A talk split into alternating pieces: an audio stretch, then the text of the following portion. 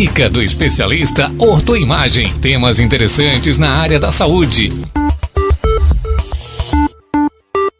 Olá, seja bem-vindo ao Dica do Especialista.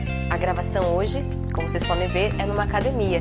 O convidado de hoje é o ortopedista, traumatologista, especialista em cirurgia do joelho, Dr. Luciano Dias Batista. O tema que a gente vai falar hoje é Síndrome da banda iliotibial, conhecido popularmente como joelho do corredor.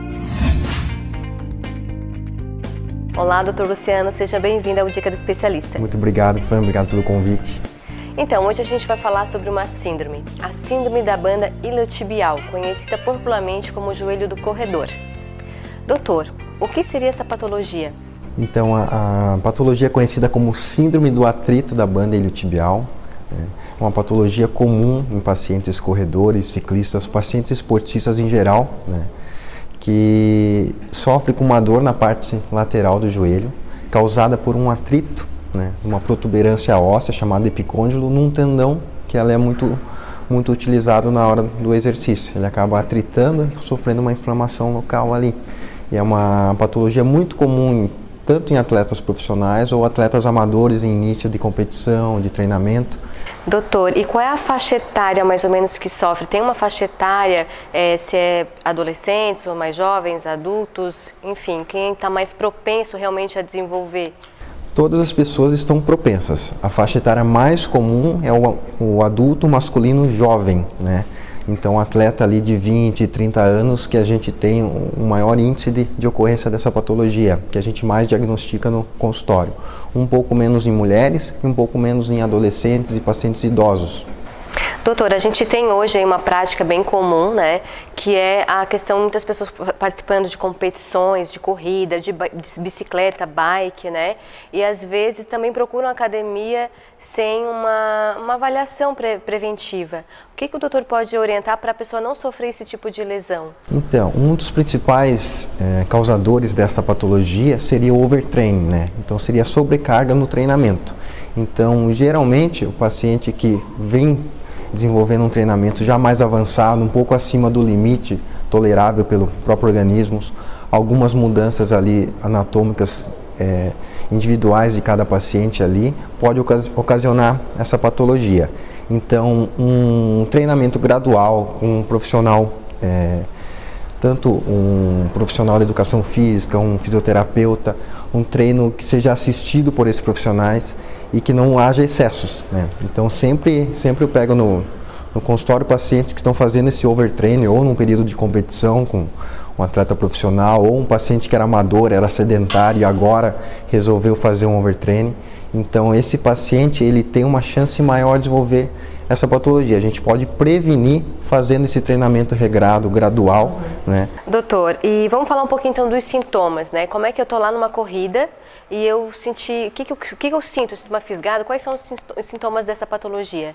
Então, os sintomas clássicos dessa patologia é uma dor na região lateral do joelho. Então, a gente pega a porção lateral um pouco acima da linha articular do joelho.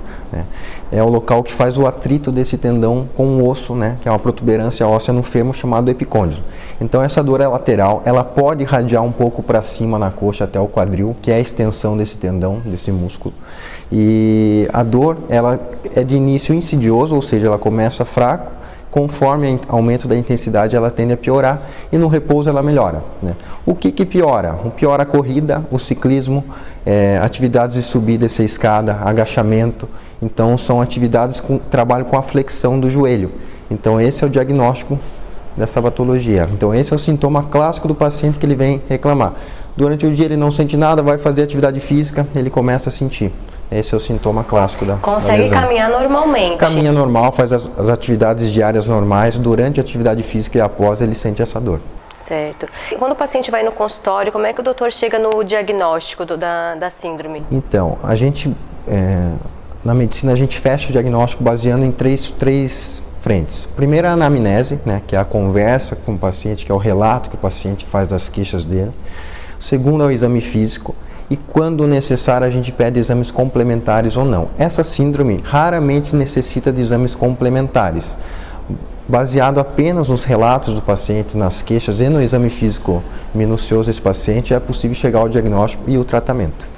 Legal, doutor. Então agora vamos falar um pouquinho do tratamento, né? A gente já descobriu como é que se faz, como se chega o diagnóstico. O tratamento, como é que é feito? Então, o tratamento, é, mais de 90% dos casos, isso a literatura apresenta, são tratamentos não cirúrgicos, ou seja, são tratamentos conservadores, né, com auxílio do fisioterapeuta, com o profissional de educação física. A gente faz um trabalho de reabilitação, com alongamento, né, com correções de assimetrias musculares, né, tanto dos adutores, abdutores da coxa. Então, esse é um trabalho bem, bem trabalho multidisciplinar, com uma equipe completa, né, o paciente tende a, a, ter melhoras. Apenas uma porção mínima desses pacientes não tem melhora, a gente parte para uma fase mais que a gente chama mais agressiva do tratamento, né, que pode ser uma medicação um pouco mais forte, uma infiltração local, né, com a medicação, ou até mesmo em alguns casos a liberação de, de uma porção desse tendão com um tratamento cirúrgico. Raras vezes são, são necessárias chegar no, num procedimento cirúrgico. Cirúrgico. Doutor, e assim, ó, é, eu sofri essa lesão, essa lesão, eu sou um atleta, né? É, quanto tempo leva de reabilitação? Isso. É, o, o, tempo, assim, a gente não pode é, estabelecer exatamente quanto tempo de melhora. Né? A gente tem atletas, por exemplo, mais jovens que fazem um, um tratamento, é, que, aderem melhor ao tratamento e tem uma cicatrização mais rápida que pacientes, por exemplo, mais idosos. Né? Então, assim, pode variar de algumas semanas ou até mesmo meses. Né? E a gente tolera aí mais ou menos uma melhora aí a partir da sexta, oitava semana para o paciente poder voltar 100% à atividade física. Joia, doutor. E vamos falar então, já que a gente está numa academia, né? A gente fala da importância da prevenção.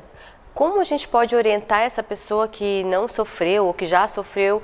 Quais são os tipos de prevenção que a gente pode dar para essas então, pessoas? Então, como a gente já citou, a principal causa né, dessa patologia seria o excesso de treinamento, ou seja, o treinamento no limite ou acima do limite tolerável do organismo. E a gente trabalhar um, um atleta para que ele atinja o seu limite ali e não sofra essa lesão com sobrecarga, porque essa sobrecarga vai gerar dor, vai atrapalhar o rendimento desse paciente. Então, no paciente de alto rendimento, a gente baixa um pouquinho a intensidade do treinamento, até a frequência, muda algumas atividades. É mais difícil nesse paciente porque geralmente ele é um atleta de alto nível e precisa disso.